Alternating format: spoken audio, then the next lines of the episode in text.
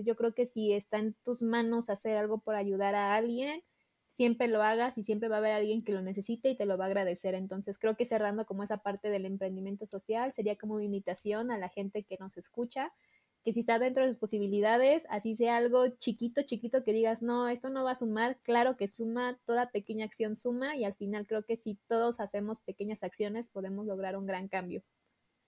Y pues igual este agregando, como dijo Ilse, eh, al final empezar a juntarte con personas que, comparten las mismas ideas que tú, los mismos valores que tú, eh, al final no sabes realmente qué es lo que pueden lograr eh, juntos. Entonces, definitivamente la parte del networking es, muy importante, pero sobre todo que seas fiel a lo que tú quieres, a lo que tú buscas.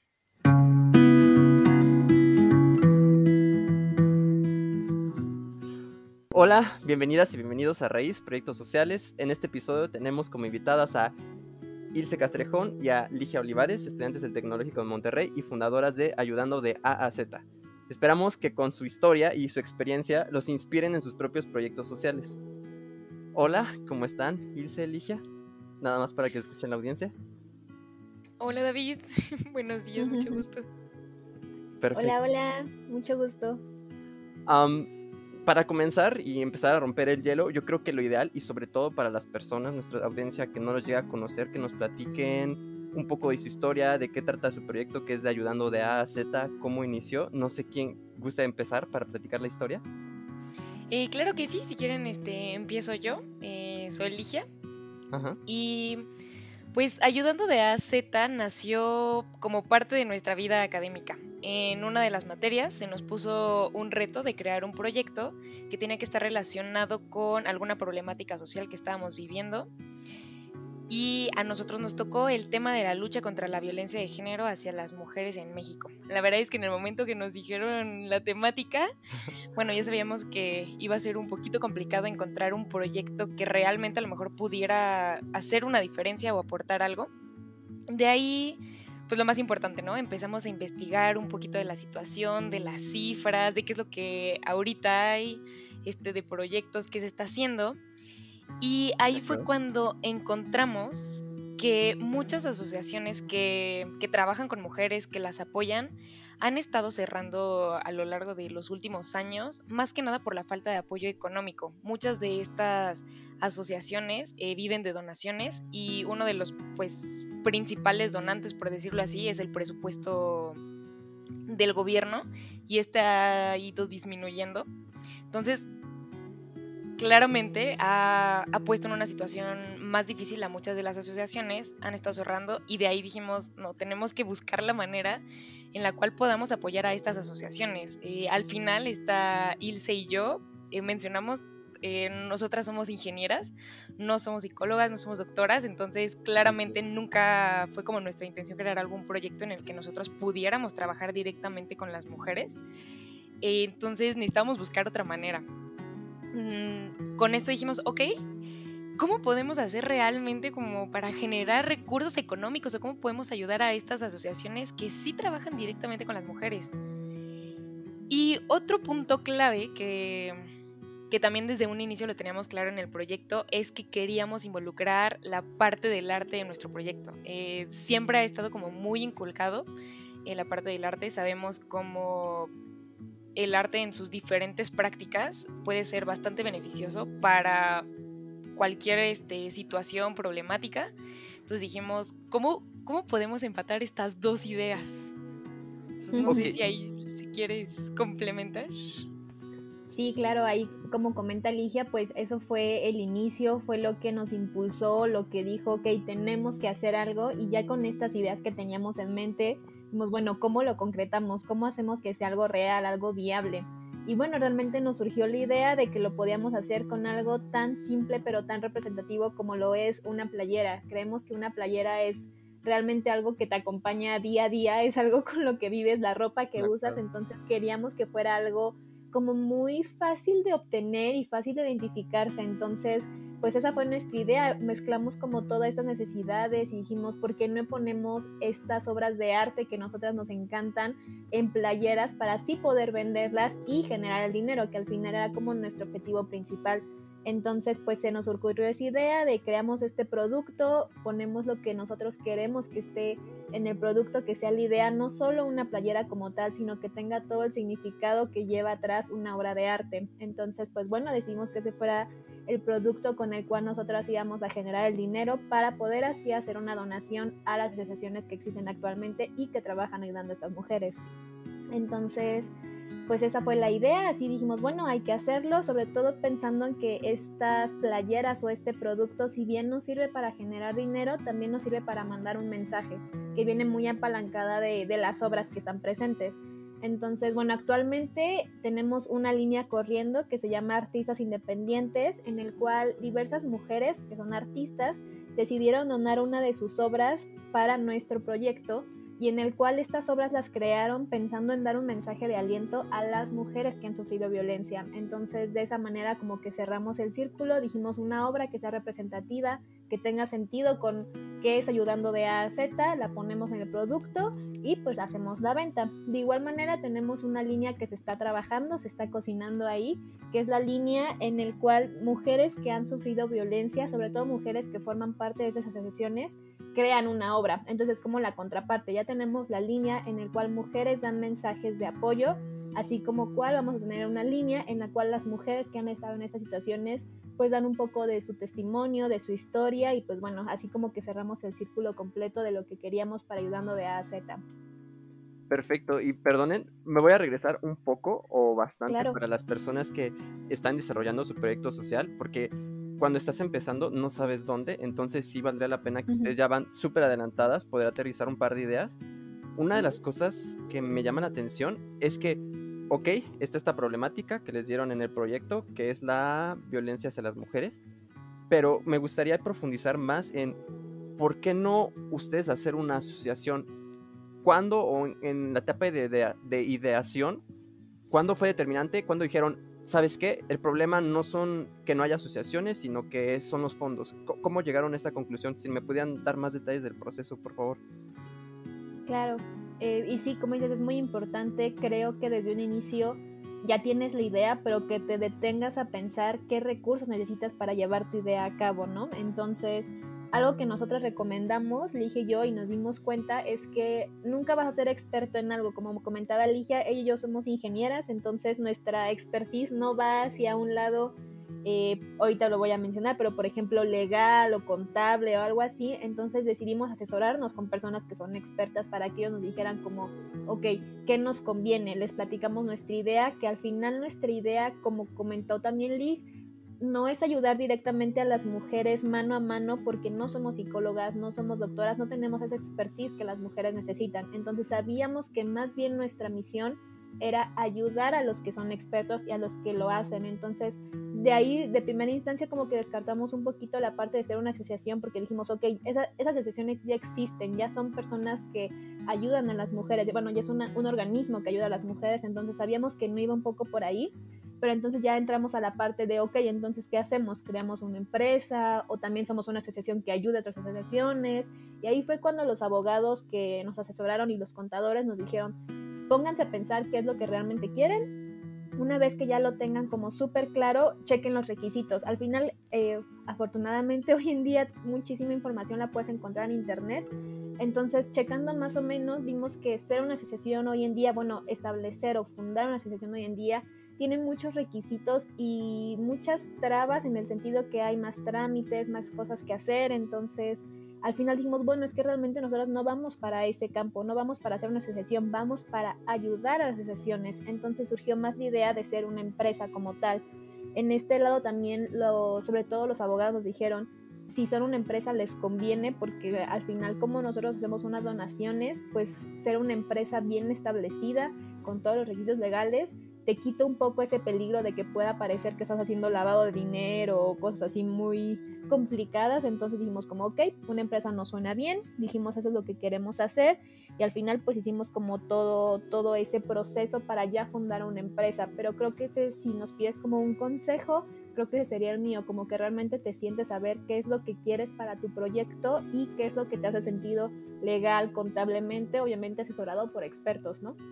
A mí lo que me gusta mucho es que supieron, tomaron esta área de oportunidad de que es que no conocen per se cómo es ayudar a una mujer con todo el contexto psicológico. Tomaron esa área de oportunidad y la transformaron asesorándose de personas. Quiero hacer mucho énfasis en eso a la audiencia que nos escucha, de que hay que utilizar esas oportunidades para poder apalancarnos. Pero de aquí viene otra pregunta. Me están hablando de un equipo de contadores y abogados. Creo que esto en la audiencia le va a interesar. ¿Cómo pudieron aliarse con estas personas que les ayudaron mucho en el proceso de la creación de Ayudando de AZ? Bueno, yo creo que aquí parte mucho que empezamos como un proyecto escolar, cuando lo estuvimos desarrollando y todo, eh, definitivamente nuestro profesor se empezó a interesar mucho en el proyecto, estaba muy interesado, eh, más que nada en cómo lo estamos desarrollando, que empezó a ser un proyecto que pues estaba tomando forma para hacer algo más que un proyecto escolar y él fue el que nos dijo, ¿saben qué? Eh, lleven esto más allá. Eh, pues esta Ilse y yo nos animamos y pues este profesor, que la verdad es que sí quisiera mencionar su nombre, Alejandro Vargalló. Por favor, eh, adelante.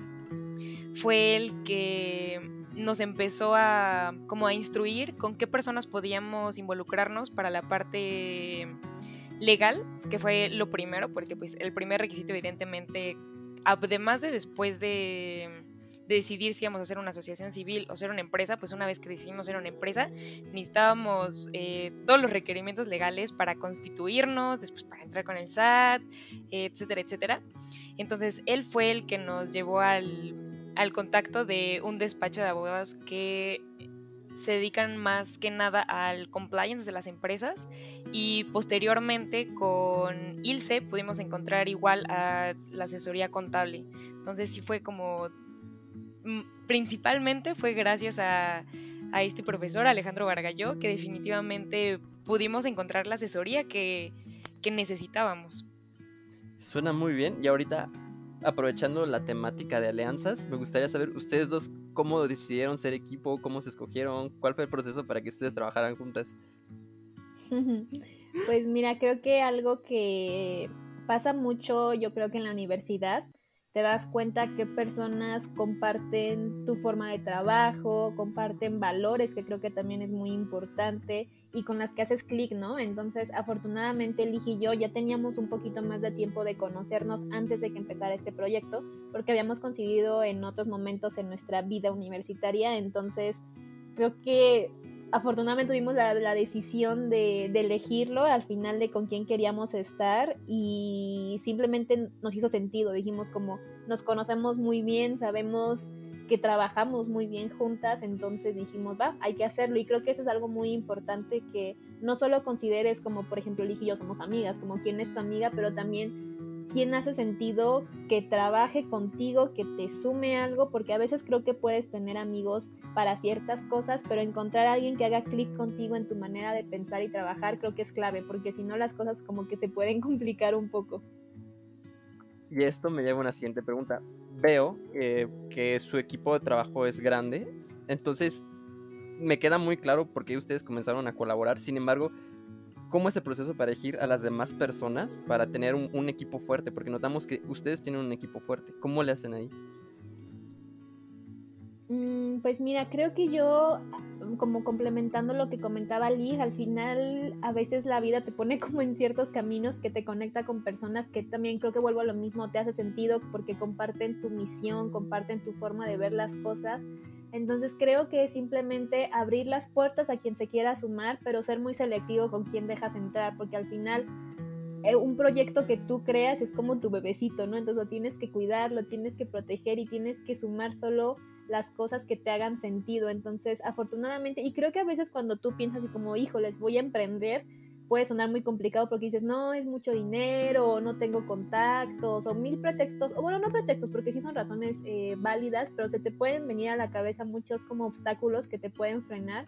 Entonces creo que abrir tu, tu mente, tu corazón, tus posibilidades a todos los que quieran eh, entrar es muy válido, sobre todo cuando estás creando un emprendimiento social. Hay mucha gente que va a conectar contigo, con tu misión y va a haber mucha gente que te va a querer ayudar. Nosotros tenemos un gran equipo que al final también ellos lo hacen mucho también de corazón porque creyeron en el proyecto y creen en lo que hacemos. Entonces creo que eso es clave, como tener muy en cuenta qué es lo que estás haciendo, qué es lo que estás aportando con tu emprendimiento y al final naturalmente la gente se va a querer sumar. Ahora, si es un equipo bastante grande, ¿ustedes cómo hacen para coordinarse? Porque creo que esa es una parte fundamental, diciendo que su equipo ya es grande y creo que le gustaría saber eso a la audiencia. ¿Cómo se coordinan? Bueno, pues mira, como equipo, así como en la parte operativa, por decir, en realidad somos, solo estamos esta Ilse y yo. Eh, pues el cómo nos coordinamos, complementando un poquito lo que había dicho Ilse un poquito al inicio, eh, ya llevamos un tiempo conociendo cómo trabajamos las dos. Entonces, como que la parte de coordinación ya la habíamos estado trabajando en otros proyectos. Eh, más que nada, pues como igual, las dos trabajamos en otros lados, pues sí, en todos los otros tiempos sí tenemos que empezar a administrar mejor eh, todas las actividades que tenemos que hacer. Eh, al inicio, en realidad, creo que ambas estábamos llevando todo, por lo mismo de que todo es una nueva experiencia, no tenemos expertise, este, pues todo esto del emprendimiento es nuevo para nosotros. Y por el otro lado, como nuestra, nuestro equipo de apoyo, que son más que nada los contadores y los abogados, eh, están ahí cada vez que necesitamos pues alguna ayuda, alguna asesoría por parte de ellos, pero principalmente somos nosotras dos que, que realizamos pues toda la parte operativa. Y pues obviamente también el estar en contacto con las asociaciones, buscar cómo podemos aumentar las ventas, o de las redes sociales. Pero básicamente somos nosotras dos. Wow, porque es, debe ser bastante trabajo y que ustedes dos, aparte de su responsabilidad, lo pueden administrar. Es admirable.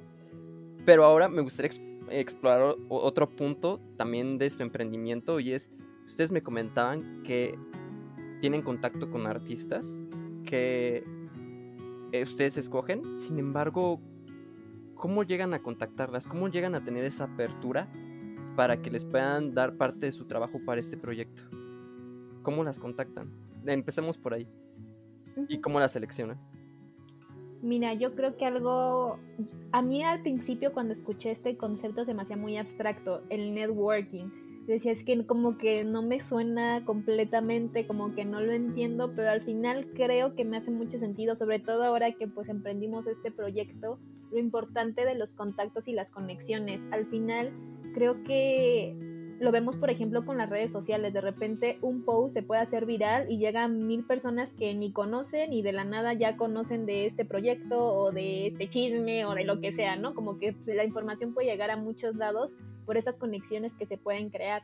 Entonces, por nuestro lado de cómo llegamos a las artistas, en esta primer línea que sacamos, las cinco artistas que decidieron participar, todo fue por tipo networking, o sea, conocíamos, por ejemplo, a una amiga o a la amiga de una amiga que sabíamos que era artista, que hace, que hace obras, entonces era como, ah, pues te platicamos del proyecto, te interesa, quieres entrar, claro, me encantaría, me encantó lo que hacen, ah, conozco también a tal persona, déjale, le, le comparto la información, le invitamos a ver si le gusta y al final creo que es esa parte de cómo un contacto te puede generar conexiones con muchos más contactos y realmente eh, lo que buscamos aquí en Ayudando de A a Z es más allá de fijarnos en el contenido artístico, que claro que es importante, pero también lo que buscamos es expresar el mensaje. Entonces, una vez que un artista se quiere sumar, es bienvenida. Todas las obras que se quieran donar a nosotras son súper bienvenidas porque lo que nos importa es que esas mujeres quieren apoyar el proyecto y el mensaje que tienen que dar con su obra. Espero me haya explicado, pero si no, dinos. No, perfectamente. De hecho, ahorita eh, esto me hace pensar que aún están abiertos y por, si alguien de la audiencia quiere mandarle sus obras de, arte, ¿están aún buscando personas que, para, con quien colaborar? Sí, claro, sí, claro que sí. Estamos siempre abiertas a seguir creciendo, a seguir sumando a las personas que quieran ser parte de, entonces, eh, pues sí, todos son bienvenidos. ¿Por qué redes los podrían contactar? Nada más para que quede claro a la audiencia. Eh, claro que sí. Eh, bueno, nos pueden encontrar en Instagram como arroba ayudando de o a través de nuestra tienda en línea y estamos como ayudando de por cualquiera de los dos medios. Perfecto, eh, sí es importante para que tengan ese contacto con ustedes. Y ahora cambiando un poquito la dirección del tema, si es posible em, saber con qué fundaciones eh, están trabajando y dónde están localizadas.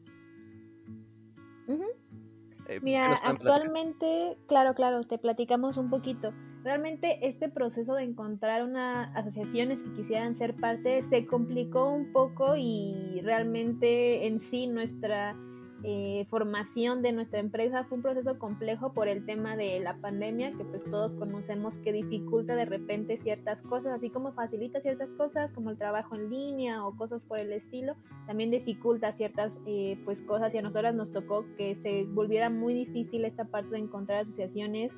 Uno, porque algunas asociaciones detuvieron completamente sus, operaciones o tuvieron que reducir su personal, entonces pues ya eh, se dificultaba un poco establecer nuevos proyectos, nuevos contactos, en fin, pues es todo un tema que pues eh, se entiende por, eh, por esto de la pandemia.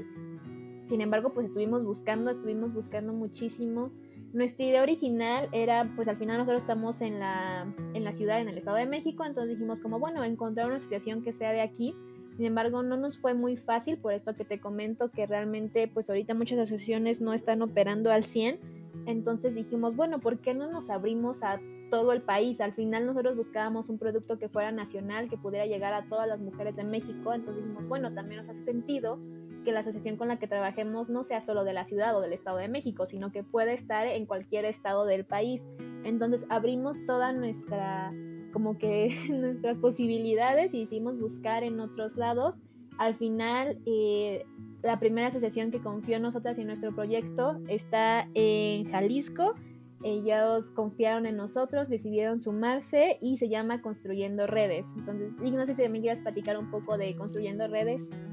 Eh, pues sí, un poquitín. Eh, antes de hablar de ellos, pues la verdad es que sí, quisiera agradecerles eh, más que nada por la confianza que pusieron en nosotras. O sea, es muy complicado también que llegue de pronto una asociación que se acaba de, perdón, una empresa que se acaba de constituir y que de repente llega y te dice, este, hola, queremos colaborar contigo, sobre todo en estos tiempos de pandemia que toda la comunicación ha sido de forma remota. Entonces, muchas gracias por la confianza y por el gran labor que han hecho por y para las mujeres y las familias. Eh, un poquito nada más de la historia de Construyendo Redes. Eh, pues es una asociación civil, como comentó esta Ilse, son de Jalisco y todo comenzó en 2013 por un estudio que, que, empezaron a hacer sobre la situación que estaban viviendo las mujeres y fue cuando dijeron, no, necesitamos hacer algo porque hay un ambiente de desigualdad que definitivamente no podemos dejar pasar desapercibido entonces empezaron a hacer un poquito de orientación, eh, programas, proyectos, más que nada enfocados a, las mujeres y posteriormente empezaron a crecer y aumentar pues toda su gama de, de red de apoyo, eh, principalmente también a la familia, porque ellos entienden que, que al final este sistema en el que vivimos y pues la falta de igualdad de género definitivamente no solo afecta a las mujeres, afecta a los hombres, afecta a los niños, afecta a las niñas. Y pues actualmente han logrado brindar este servicio a 710 mujeres, 119 hombres eh, y pues definitivamente también a niños, niñas y adolescentes. Entonces, pues muchas gracias por todo el apoyo que ellos brindan directamente a todas estas personas y por haber puesto su confianza en nosotros. Si quisieran saber un poquito más de, esta asociación, em, nos pueden encontrar en su página como construyendoredesac.org. Ahora, perfecto, tocaron un tema que me llama muchísimo la atención, porque también trabajando en proyectos sociales sé que no siempre te abren las puertas en el primer intento y tienes que hacerlo varias veces. ¿Cómo se ganaron la confianza de esta asociación? ¿Cómo, ¿Qué creen que haya sido? No tiene que ser una fórmula, no nada, pero ¿qué, ¿qué creen que haya sido que hayan visto en ustedes que dijeron, ah, por esto las escogemos?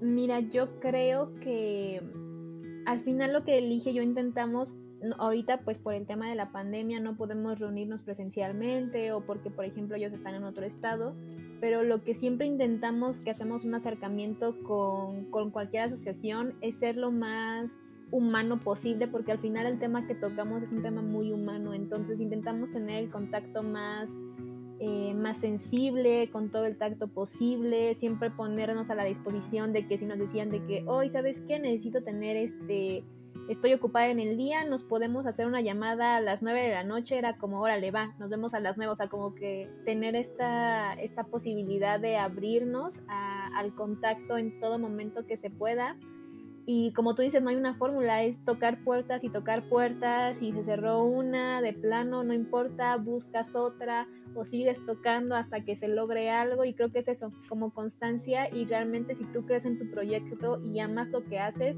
suena muy cursi o tal vez muy este, sí, pues muy cursi, pero creo que es importante como si tú crees en lo que haces, alguien te va a creer, va a creer en ti, va a creer en lo que haces y te va a abrir la puerta me gusta mucho. No sé si quieran platicar algo más del proyecto que no haya tocado para pasar a la siguiente sección, que son las preguntas finales. Son unas preguntas específicas, salen un poquito del tema, pero nos ayudan a conocerlas mejor, a cómo piensan. No sé si quieran agregar algo. Mm, mm, mm, pues creo que algo que yo, yo agregaría es que si está dentro de tus posibilidades ayudar a alguien, siempre lo hagas. O sea, creo que hay muchas formas de ayudar hay gente que es voluntario, dona su tiempo, hay gente que como nosotras creamos una empresa para poder donar dinero, hay gente que dona su propio dinero, hay mil formas de ayudar y no solo, por ejemplo, nosotras pues decidimos enfocarnos a ayudar a mujeres, pero no son las únicas eh, personas que en la sociedad necesitan ayuda, entonces yo creo que si está en tus manos hacer algo por ayudar a alguien, siempre lo hagas y siempre va a haber alguien que lo necesite y te lo va a agradecer. Entonces creo que cerrando como esa parte del emprendimiento social sería como invitación a la gente que nos escucha, que si está dentro de sus posibilidades, así sea algo chiquito, chiquito que digas, no, esto no va a sumar, claro que suma, toda pequeña acción suma y al final creo que si todos hacemos pequeñas acciones podemos lograr un gran cambio. Y pues igual este agregando, como dijo Ilse, eh, al final empezar a juntarte con personas que, comparten las mismas ideas que tú, los mismos valores que tú. Eh, al final no sabes realmente qué es lo que pueden lograr eh, juntos. Entonces, definitivamente la parte del networking es, es muy importante, pero sobre todo que seas fiel a lo que tú quieres, a lo que tú, tú buscas. Muchísimas gracias a ambos. Eh, de verdad espero que esto inspire a nuestra audiencia. Ya se escucharon, yo no lo puedo decir mejor, así que vamos a pasar a las preguntas finales. Como les comenté, son preguntas un poquito salidas del tema. Eh, nos podemos ir alternando. Eh, pues podemos empezar Ligia, Ilsa, después Ilse y después Ligia para que nos contesten. Eh, nos organizamos, pero primero que quiero que escuchen la primera pregunta son respuestas abiertas. Eh, lo que ustedes les nazca, no tienen que decirme sí, no, eh, lo que ustedes les nazca. Aquí no hay restricciones de lo que piensen, ustedes exprésense libremente y esta es la pregunta. ¿Cuál ha sido el reto más grande que han enfrentado para este proyecto? Lo repito, ¿cuál ha sido el reto más grande que han enfrentado para este proyecto? No, sé qué quiera comenzar. Dónde empezamos? Retos muchos. Pero. Eh, mira, sí, como al final emprender es un camino bien complicado en el sentido que, bueno, al menos para Lige, para mí, que era algo muy nuevo, todo era como, híjoles, ¿cómo le hacemos? ¿Dónde investigamos? ¿Qué? O sea, no, no, no me puedo meter un libro para ver qué hacer, ¿no? O sea, es es a veces pudiera sonar como prueba y error, creo que a veces eso pasa en el emprendimiento, pero si hablaras de un reto, yo te diría que para mí el reto más grande fue como esta parte de sabemos que tenemos una idea buena, sabemos que, que, hay gente que se los platicábamos y decían, órale, qué padre, qué padre que lo estén haciendo. Entonces como que Lige y yo nos sentíamos así como pavorreales, muy queridas de que claro, cualquier persona se va a querer sumar, cualquier persona va a querer ser parte y cuando llegamos a hablar con las asociaciones nos pasó justamente eso, que todas decían, oye, qué padre proyecto, qué padre que lo estén haciendo, pero ¿qué crees? Eh, no tengo personal o ahorita tenemos muchos proyectos ya o de plano a veces ni te atendían como un correo o algo así, entonces a veces creo que puedes tener una expectativa muy alta y cuando llegas a la realidad no es tan fácil como lo pensabas. Creo que ese para mí fue un reto bien grande, como yo sentí que esto iba a arrancar en el segundo uno, ya, súper éxito, ¿no? Entonces creo que ese fue el reto para mí, como darme cuenta que no es tan fácil, sobre todo por el tema que tocamos y cómo lo hacemos. Entonces creo que ser consistente y nunca tirar la toalla fue como el reto más grande. Y ya cuando ves los frutos que empiezan a surgir, dices, órale, valió la pena, pero a veces como que el camino puede ser un poco complicado. ¿Y tú, Ligia, quieres agregar algo? Eh, sí, aunque creo que va muy de la mano con con lo que dijo Ilse, pero yo creo que la confianza en el proyecto.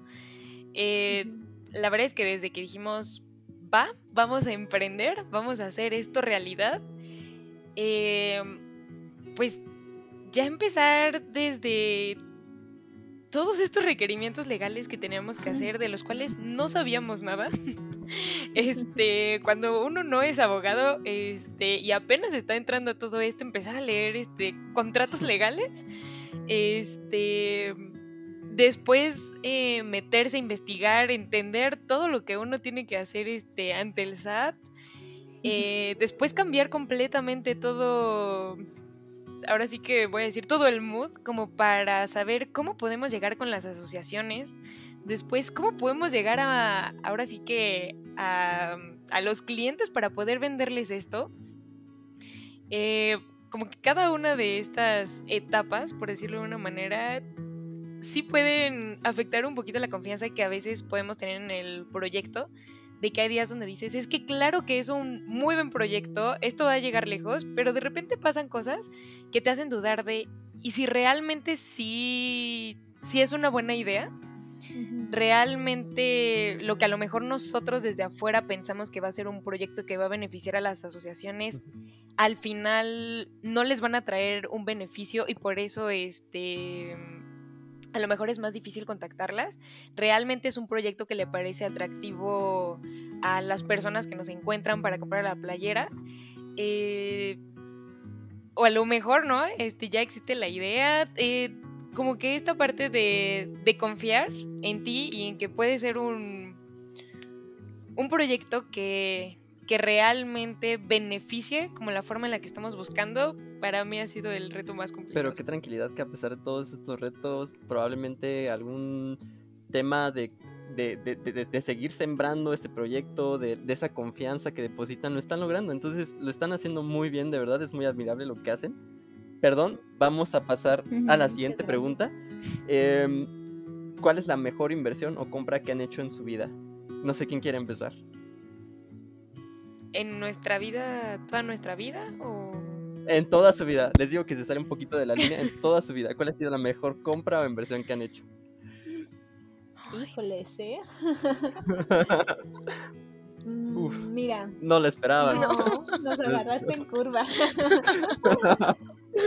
Em, mira, yo personalmente em, te diría, voy a hablar de dos, de dos cosas. Una que involucra dinero, por ejemplo, que creo que cuando tienes la posibilidad de compartir tu dinero con, por ejemplo, yo con mi familia, que digo como, ¿saben qué? Hoy los invito a comer o algo así, para mí pudiera sonar como un gasto, pero yo siento que es como una inversión en ese de, no sé, compartir el tiempo en familia, de tener una experiencia, de agradecer por todo el apoyo, creo que eso para mí, te diría, es algo en lo que pudiera parecer un gasto, pero para mí realmente es como una inversión tener esta posibilidad de convivir con las personas que quieres, también con amigos, claro están. Entonces creo que eso es algo que yo te diría como nadie, nadie te va a quitar las experiencias y esos momentos que compartes con la gente que quieres. Entonces yo ahí es donde te diría, le, le invierto un poco más y hablando algo que no involucra tanto dinero, sino más bien tiempo, que bueno, al final dicen que el tiempo es dinero, ¿no?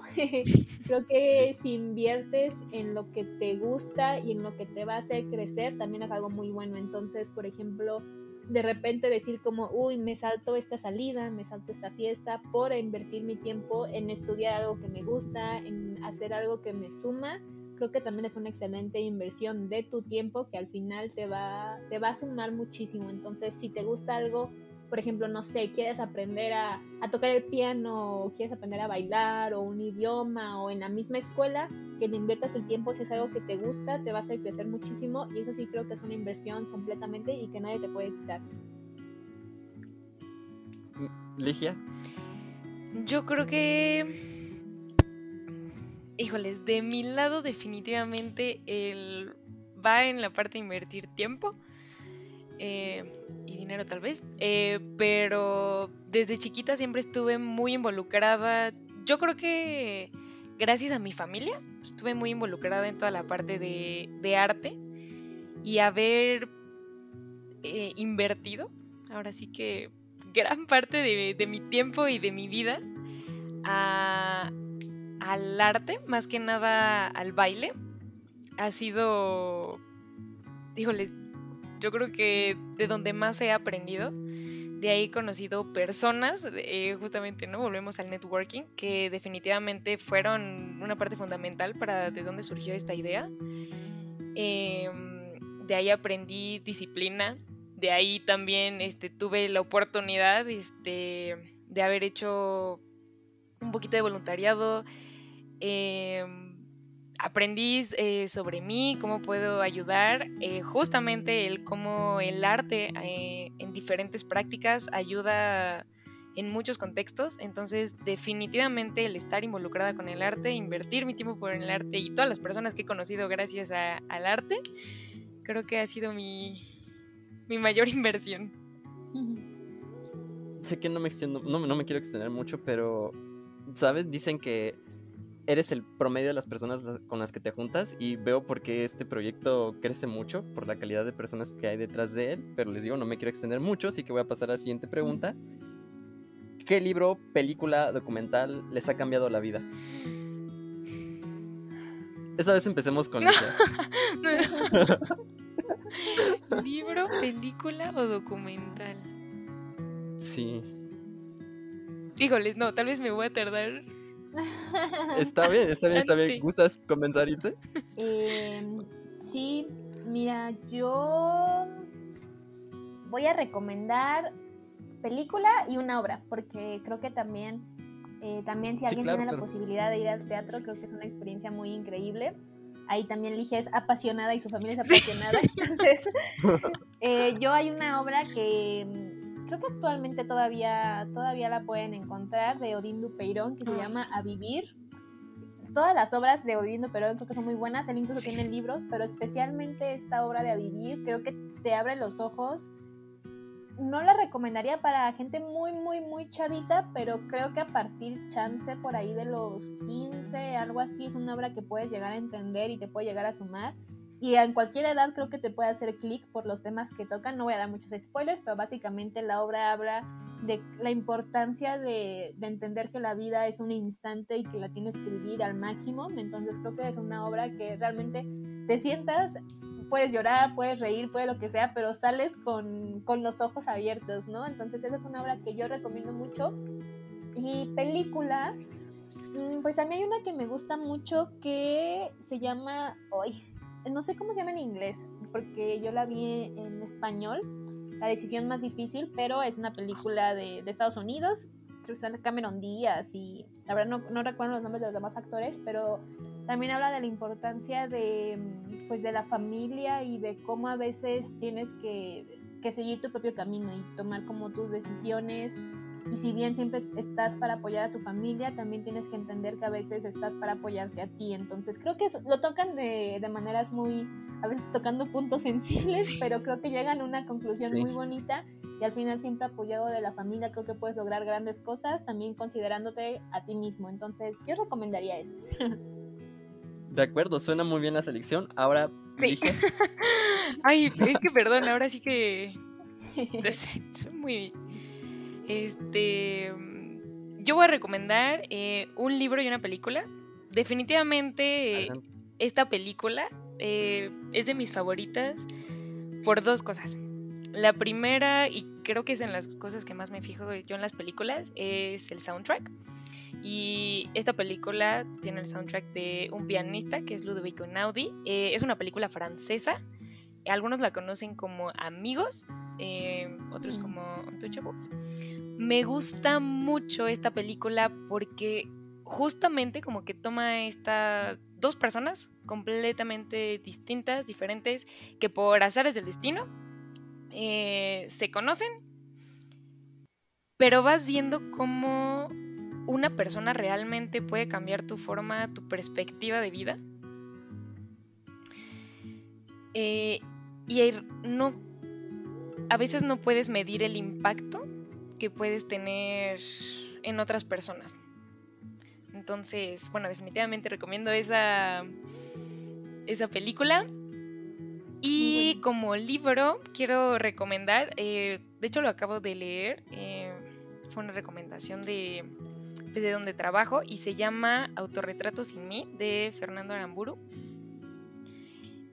Em, en este hace como algunos relatos de, de su vida, pero me gusta mucho que que con, bueno, al menos pues de mi edad, ¿no? De 24 años, que definitivamente no es como que tenga muchas experiencias de vida, pero con algunos me siento muy identificada, con otros digo que a lo mejor en algún punto de mi vida me voy a sentir identificada, pero lo que más me gusta y es que cada persona se puede sentir identificada, aunque sean relatos de la vida de este, de este autor, cada uno los toma y, y puede relacionarlos directamente con su vida. Entonces es un libro con el cual se, se hace muy personal. Entonces les recomiendo ese libro. Y saben, me parece muy bonito porque si bien no podemos entrar en su mente y saber qué están pensando, con estas recomendaciones que nos dan nos hacen dar una pequeña idea de cómo van construyendo su mundo. Y eso me parece muchísimas gracias por las recomendaciones. Pasamos a la siguiente pregunta. Este está un poco inusual y es qué cosa absurda o inusual aman o les gusta. Puede ser cosa, acción, eh, pasatiempo, lo que sea. ¿Cosa inusual? Sí, ah, les puedo dar un ejemplo. Eh, de las primeras cosas que hice con mi primer salario, y es súper raro, es que me compré un láser y con el láser jugaba con mi gato y con mi perro. La verdad es súper raro, pienso que es súper raro, pero bueno, creo que cabe en esta, pues fíjate que no es tan Raro porque mi perrito también es fan del láser, le encanta perseguir el láser. Sí, sí, también el mío, pero... Okay, algo inusual. Se, se trama un poquito, pero entonces, ¿cuál sería? Tal vez no, bueno, no creo que sea inusual, la verdad, de seguro hay más personas, pero bien personal.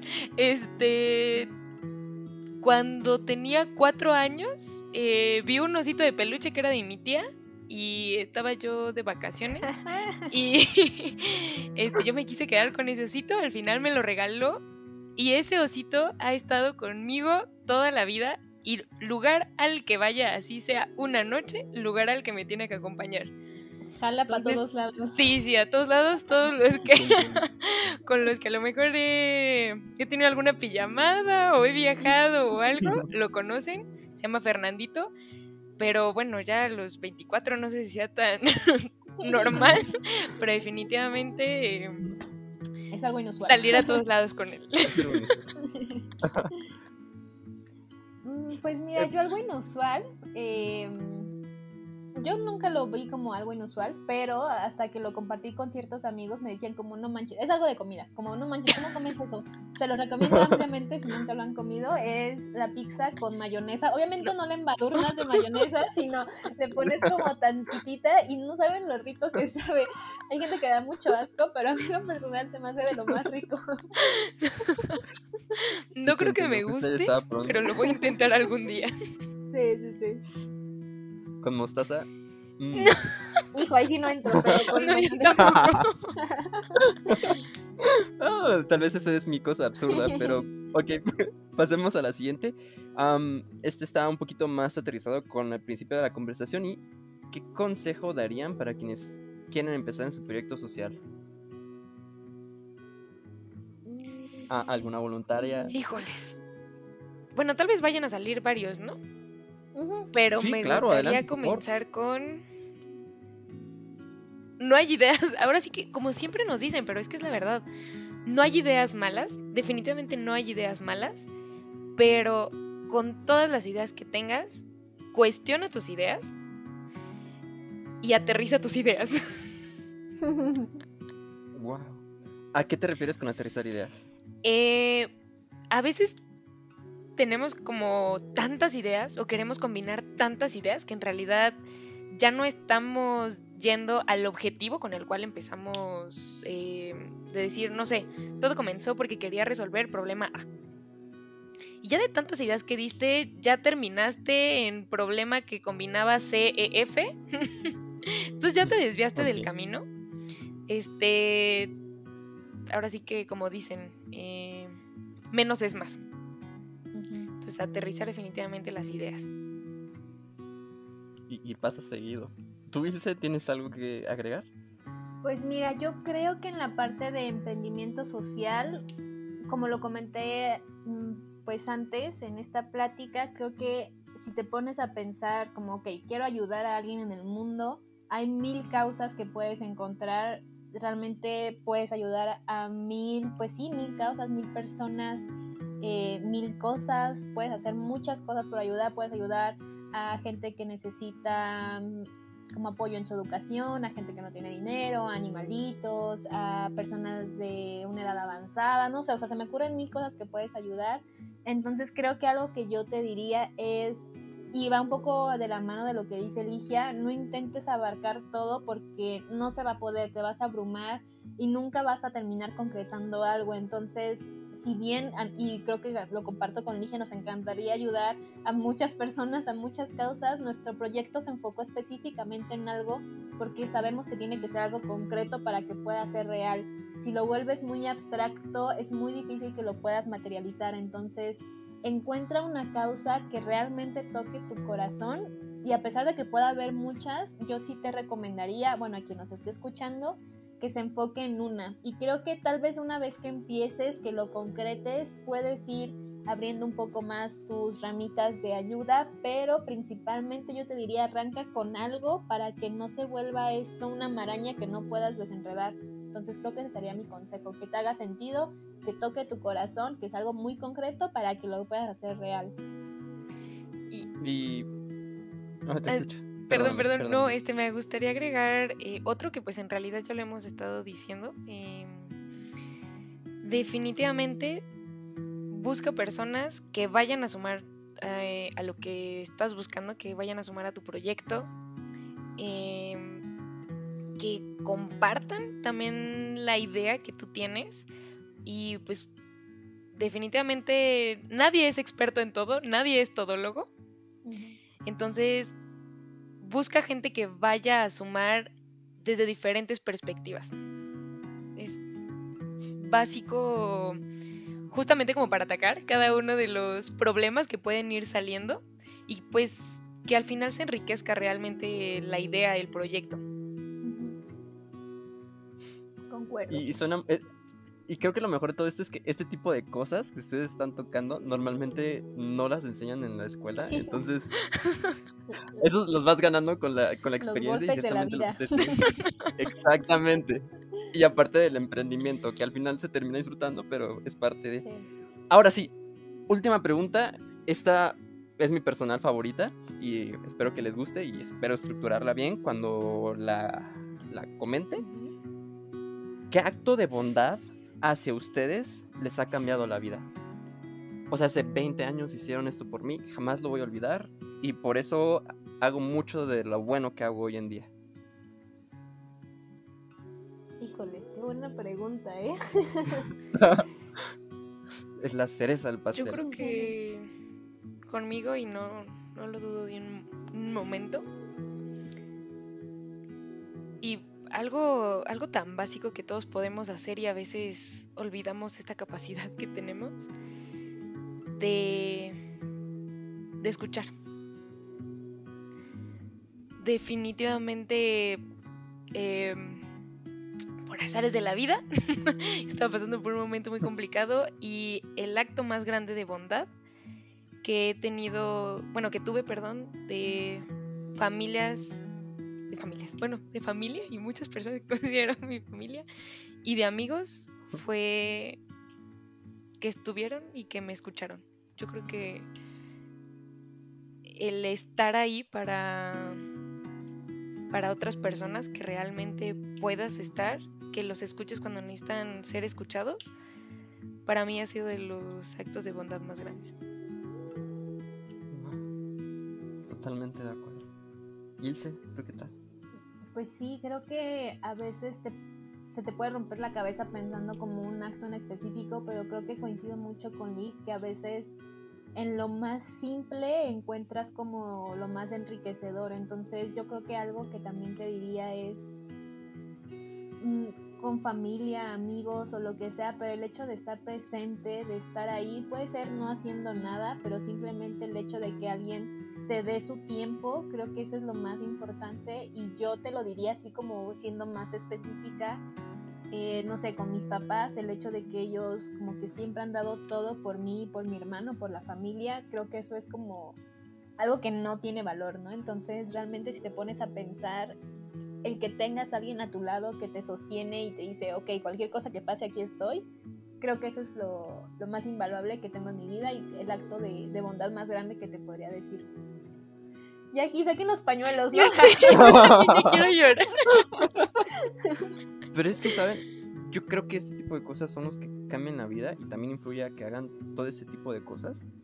Yo creo que en algunos casos, tal vez no exactamente igual, pero he tenido algo similar a lo que le ha, ha vivido Ligia y la verdad es que esos pequeños momentos son los que eventualmente te dan la fuerza para seguir contribuyendo y siendo ustedes dos seres extraordinarios, claro que vale la pena escuchar qué ha contribuido a que esos seres sigan siendo extraordinarios. Y listo. Muchísimas gracias. Y aquí terminamos el episodio. Muchas gracias por acompañarnos. Recuerda que si te gustó, compártelo o habla de él, aunque sea con una persona que la o le pueda inspirar para que sembremos un mundo mejor. Los esperamos para la próxima.